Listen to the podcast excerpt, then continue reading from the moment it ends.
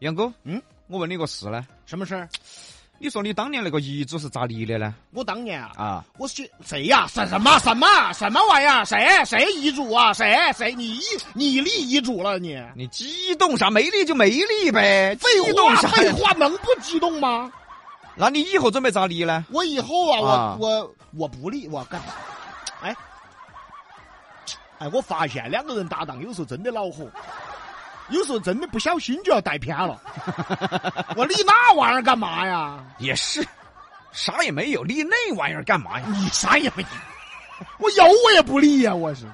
就你死不了的这这乌龟、不是王八不是，这别说那一天的事儿。啊啊！哎啊，不说后天的事儿，哎，你后天就走了，你后天就走了，看了没有，各位朋友，这娃经常在节目后头欺负哈儿，不是不是不是不是，欺欺负老实人哦 老实人啊，欺负老实啊，人。对的嘛。哎呀，不是，我就是看了一个新闻，别人十八岁就立遗嘱了，就走那么早啊？ 不不是没走啊，就立遗嘱了十八岁啊，啊刚成年，啊风华正茂啊就立遗嘱 了。啊！你说谁能明白呢？这个事儿发生在上海，一个刚刚满十八周岁的大一新生小红，嗯还是个女娃娃哦啊，来到了上海中华遗嘱库第二登记中心，要为自己立一份遗嘱。我咋的？刚上大一就受不了了呀？这小红呢，希望把存在银行卡里面的两万多块钱呢，留给自己的一位朋友。他说，这位朋友曾在他最伤心时候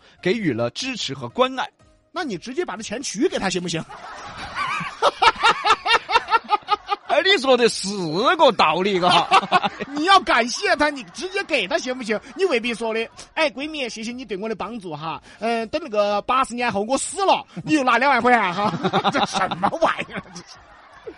而这个后来呢，这个并没有说要把钱留给父母。但是小红就说呀，以后挣的钱可能会比这个银行卡里面要多，就往这个银行卡放。如果说资产啊增多，可能我会重新立遗嘱，然后我会增加遗嘱的继承人。小红还说了，立遗嘱不是终点，而是新的起点，以后会更加认真的活着。哎，你看，现在零零后真的搞不懂哈。立遗嘱这事儿还不是终点呢， 中华五千年这事儿都是终点，你知道吗？请问还有立了遗嘱还认认真真的活着的人 吗？他倒想认真活着呀，好多他也活不了多久啊。，对呀、但是这位小红啊，是不是对遗嘱这个东西理解有一点偏差？但是李老师，我觉得你想多了。哎，我怎么？我觉得零零后才是对遗嘱理解的很到位。这这怎么呢？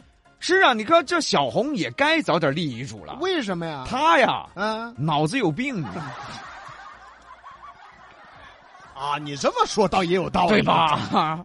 是该立了嘛。要说到脑子有病啊，现在人太多了。飞机大家都坐过吧？如果各位要抽烟的朋友呢，找不着打火机了，你就去坐飞机，过安检的时候你会发现，哎，我包包的咋这么多找不到呢？打火机呢？哎，全找出来 了，因为飞机上不能携带打火机，这是大家都知道的。哎，都给你搜出来了。哦，但搞不懂啊，就有那么多人偏偏要带起这个打火机上飞机。而且这帮人啊，为了个打火机啊，那是机关算尽，十八般武艺全部都上啊！等于说你不抽，你要死到高头啊！啊，最近呢，三亚凤凰国际机场啊，安检的时候啊，查获多起旅客拆分藏匿打火机事件，这藏火机的手法是千奇百怪呀、有藏在脚踝的，有藏在腰上的，还有用透明胶粘在鞋底的。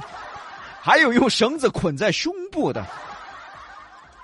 还有更厉害的啊！嗯，更厉害的啊！藏哪儿啊？藏裆部，哎呦我，那玩意儿拿出来你味儿不味儿啊？哎呀，藏在裆部，我都不怕他拿出来的时候味儿不味儿，那啥呀？你不怕他走火啊？哦，火机嘛， 打火机嘛。哦，这么个火鸡啊呀、 还有一个男的更凶啊简直可以称他为工程师。这娃呀，把这个打火机拆分成七个小零件，分开携带。我天，这煞费苦心呐、你猜他打火石藏哪儿了？藏哪儿啊？藏耳洞里边儿。你当金箍棒的呀？真的脑壳有包啊！就算你带了打火机上飞机，也不可能在飞机上随便就点起了噻，就哎开、就开抽了噻，对吧？这也不对啊呀、你说你都有钱，先把打火机撤了，你上飞机买一个不是更简单吗？碧昂秀也提醒各位啊，在飞机上藏匿这种带火种的物品，将面临公安机关五千元的啊罚款，还有行政的拘留等等啊。对了嘛，好不值嘛。但是李老师，我真的想采访下你们这些烟鬼哈，你烟鬼，你烟鬼，就飞机上那一两个小时不抽烟，到底是啥子感觉我还好，啊？我呢其实啊，当然我们再次提醒哈，哎未成年人不要抽烟哈，嗯啊，抽烟有害健康哈。嗯但我呢烟瘾不算很大，嗯啊，都还好，几个小时还好。嗯但是你要说的烟瘾大的哈，嗯比如说码头哥，啊，他说的，好像一千只蚂蚁儿在你的身上啊，喉咙管儿后头爬，哎呀，就是那种啥子一千个蜗牛在你胸口上蠕动。哎呀我，哎呀但你不抽烟，可能说这个你就不懂了。啊啊，我给你解释一个近一点的意思吧，啊啊！你说你就说说你在喝酒的时候，就是你啊，啊就是你长时间不抽烟那个感受啊，啊就，是你你你在卷桥喝酒的时候，你正嗨的时候，你老婆来了，哎哎呀我难受不？哎呀这。哎呦我我我好难受啊！哎呦哎，哎呦我理解理解了，哇你们也不容易不容易，哎呦我天这有一些啊，这个老烟枪啊，啊！他戒不了烟，也就是因为这个。哎呦，我就这真的老烟枪，你们辛苦了，辛辛苦了。苦啥辛苦？还是能戒就戒啊啊啊！尽量少抽，哎最好不抽对嘞，啊！还是提醒大家啊，这个吸烟啊是有害健康的啊。说句实话，还是奉劝啊哈各位烟民哈，能戒就戒了，虽然说呢，确实不好戒，但是以后有了娃娃呢，能戒还是戒了哈因。为二手烟啊整多了也恼火。哦，那个娃娃二手烟整多了，要变李阳了。谁呀、谁呀、你娃娃要输在起跑线上啊。这什么呀？给熏瓜了是啊？哦，等于说我就是输在起跑线上的。好好，好你没输起跑线，没输。没输怎么那么敷衍呢？怎么？那你死在终点站，你你死了！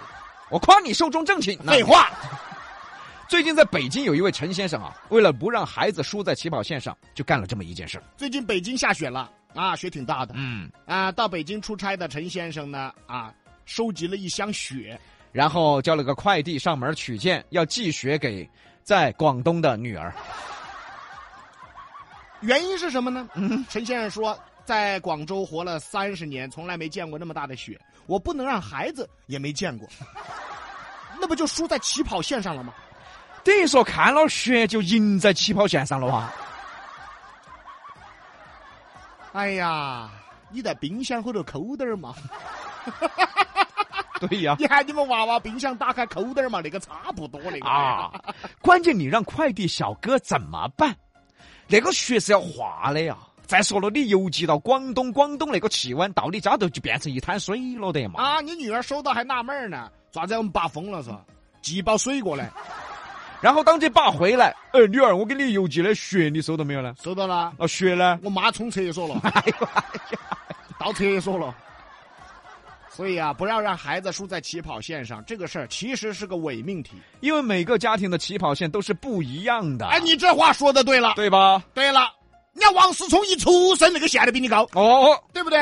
那就人家那王思聪一出生啊，那人家那不是起跑线，嗯那是你的终点站，啊，生下来人家就到终点了对不对？条条大道通罗马嘛，啊！他生下来就在罗马。啊，对呀、你又比如说我，我的起跑线在哪儿？你没有起跑线。我不知道。大逼哥说的也对，像我们这种普通底层家庭出来的，啊，不要说起跑线了，我们连起跑的方向都不得，就是对往哪儿跑都不晓得。对了嘛，李老师生下来就四处乱窜的哎，，你四处乱窜耗子呀，就说根本找不到人生方向，对吧？如果说非要找一个方向，钱在哪方，我的方向就在哪方。哎，你别说有点道理哦，哎，所以才造成了现在的社会现象。人们啊，只向前看对喽，只要说能赚到钱嘛，好像啥子都可以不管不问了。啊，只要说到钱，和啥子都可以不要喽。最近啊，有一个六十五岁的老头儿，为了钱呢，也是不要脸不要命的，在杭州，这个六十五岁的老头陈某，嗯嚯、这老头厉害呀、是吗？居然通过网上交友平台，同时和三名中年女性谈恋爱。哎呦，哎呀，六十五岁老头儿，啊三个，啊，哎呀，这是以后的你呀、谁谁谁呀？哈啊哈，你要是那个时候，你可能也这样。他还自称是这个退休的公务员啊，啊，返聘在政府工作，啊，兼职承包什么绿化工程啊。啊这个妻子多年前车祸去世了，嗯，以资金周转等借口啊，还骗取这三名中年女子十多万哦。哈，你看这老头儿好凶，好凶，不要脸，真的是。但我赔死了，说你以后比他还凶。你扯我干什么？六十五岁，骗三个中年妇女，中年嘛就是四十多嘛，比这个老头儿年轻二十多岁哦。哦，放到现在，成功人士可以找比自己小二十岁的，这老头儿一下还找了三个，还把别个钱喝了。搞不懂这些中年妹妹儿是图他啥子？啊，图他啥子？都到中年了，还能图啥子啊？肯定图这个老头儿啊，嘴巴会喝噻。